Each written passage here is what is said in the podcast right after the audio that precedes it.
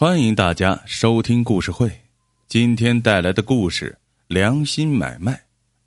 这年头工作不好找，张和礼中学毕业后就没再念书，他找了一份特别的工作——放鸡。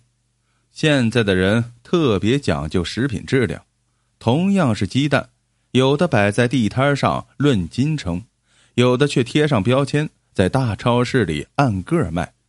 两者价钱能差上好几倍。张河里放养的鸡下的鸡蛋就是后一种。他工作的地方叫鸡围山，这是一片还未开发的山区，山明水秀，景色宜人。方圆几百里，大大小小几个村子，家家都靠养鸡为生，养的都是老母鸡。母鸡就在山上寻食，吃的是野生的小虫子、小蚂蚱。下的是地道的山鸡蛋，纯天然无公害，卖到城里能赚不少钱。可以说，没有勤劳的母鸡，就没有鸡为山。说白了，张河里就是个鸡官。人家放牛放羊，他放的是鸡。每天早晨起来，把鸡群赶上山，等母鸡吃饱喝足，再往山下赶。这活虽然挺枯燥。但每月给的工钱也算是可以，月底发工钱时还送十斤山鸡蛋。这一天，一个老汉赶着牛车来到张河里打工的村子，一进村头就扯着破锣嗓子喊道：“乡亲们，都出来看看呀，卖小鸡仔喽！”老汉坐在车前喊着，车上的几百只小鸡仔叽叽喳喳叫个不停。就像一个合唱团，鸡围山每家虽然都有几只公鸡，但大多是用来宰肉招待客人的。村民都是直接买进小鸡仔，而不是自家孵化鸡。老汉这么一喊，不一会儿，村里人都出来了，张和礼也跟着过来看热闹。只见老汉把牛车停在路边，把车上的小鸡仔都放在地上。让村民挑选，那些小鸡崽儿都精神着呢，又叫又跑，也不知道累。有的村民要十只，有的要二十只，老汉就从怀里掏出一个小本子，一支圆珠笔，一一的记录下来。也就一个多小时，老汉的鸡崽儿卖完了。他小心翼翼的把本子塞进怀里，给老牛喂了点青草，扬起鞭子抽了老牛屁股一下，吆喝着。驾，嘚儿驾，驾着牛车就走了。这一下，张和礼看傻了。这老汉卖完鸡仔儿，咋没收钱就走了呢？张和礼正奇怪呢，突然看见自己的雇主钱老爹提了一笼子刚买的小鸡仔儿，慢悠悠的往家赶，便追上前去，好奇的问道：“哎，老爹，那个老头是个活雷锋吧？”怎么卖鸡仔都不收钱的呀？钱老爹笑了笑，呵呵，谁说不要钱呢？几个月后他会回来收钱的。张和礼一头雾水，几个月后再回来，那为什么不现在收钱呢？钱老爹放下笼子，指了指笼子里的小鸡仔，说：“现在啊，现在你能看出鸡仔的公母吗？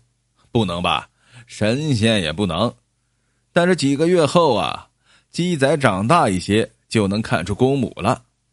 我们鸡围山只要母鸡，不要肉鸡，所以啊，这些小鸡仔里有几只是母鸡，那就付几只钱。张和礼听着新鲜，那剩下的呢？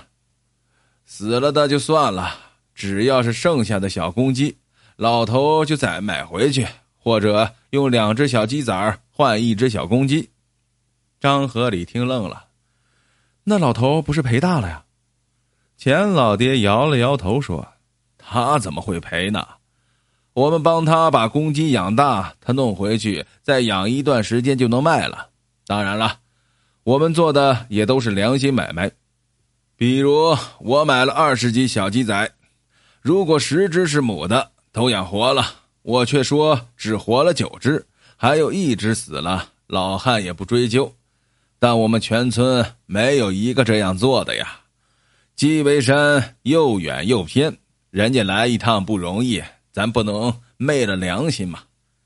几个月后，老汉果然赶着牛车来了，又载着满满一车小鸡仔。他把车停在路边，从怀里掏出小本子，按着上次记得去收账。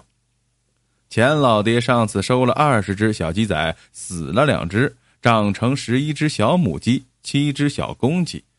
老汉就按十一只算钱，然后又给了钱老爹十四只小鸡仔，把那七只小公鸡收走了。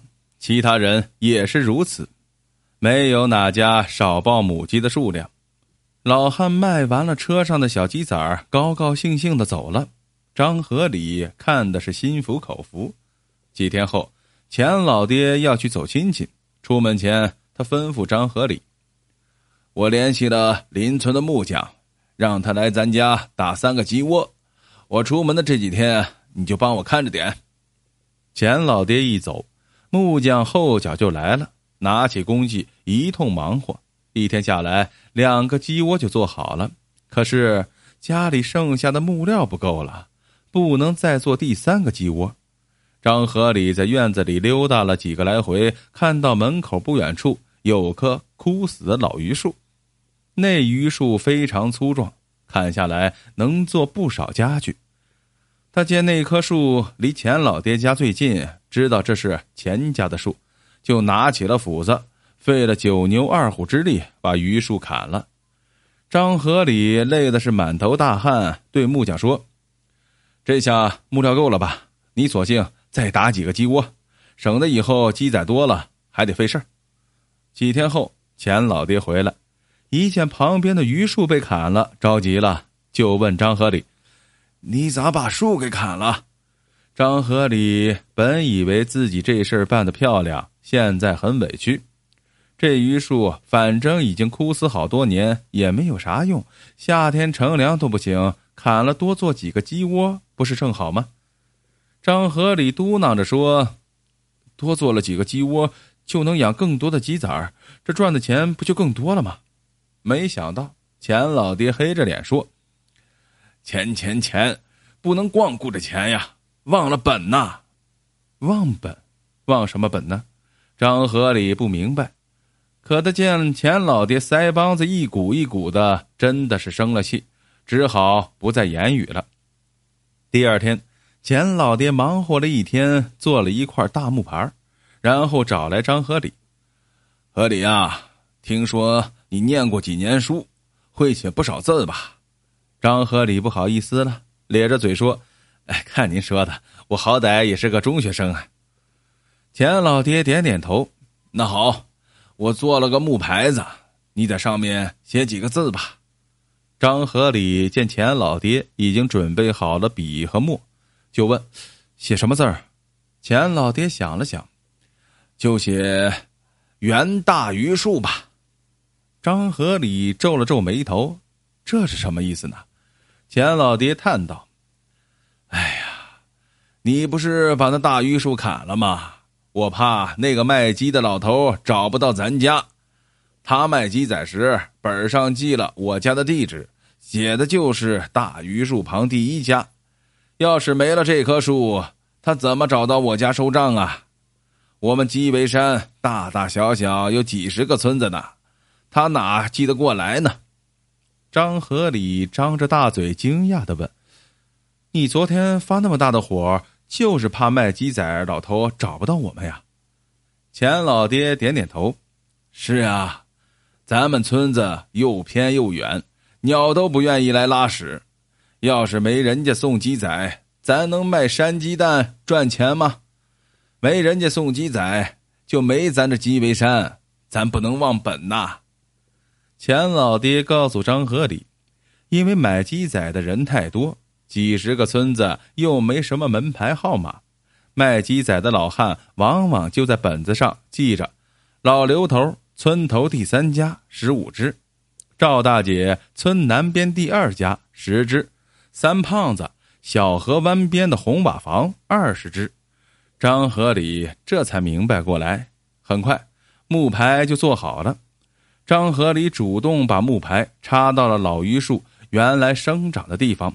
后来钱老爹告诉张和礼，其实这卖鸡仔的老汉靠嘴问路，也能找到自己家，只是自己不希望老汉费时费劲，因为他来一次路途遥远，自己想让老汉卖完鸡仔早点回去，好吃上一口老伴做的热乎饭。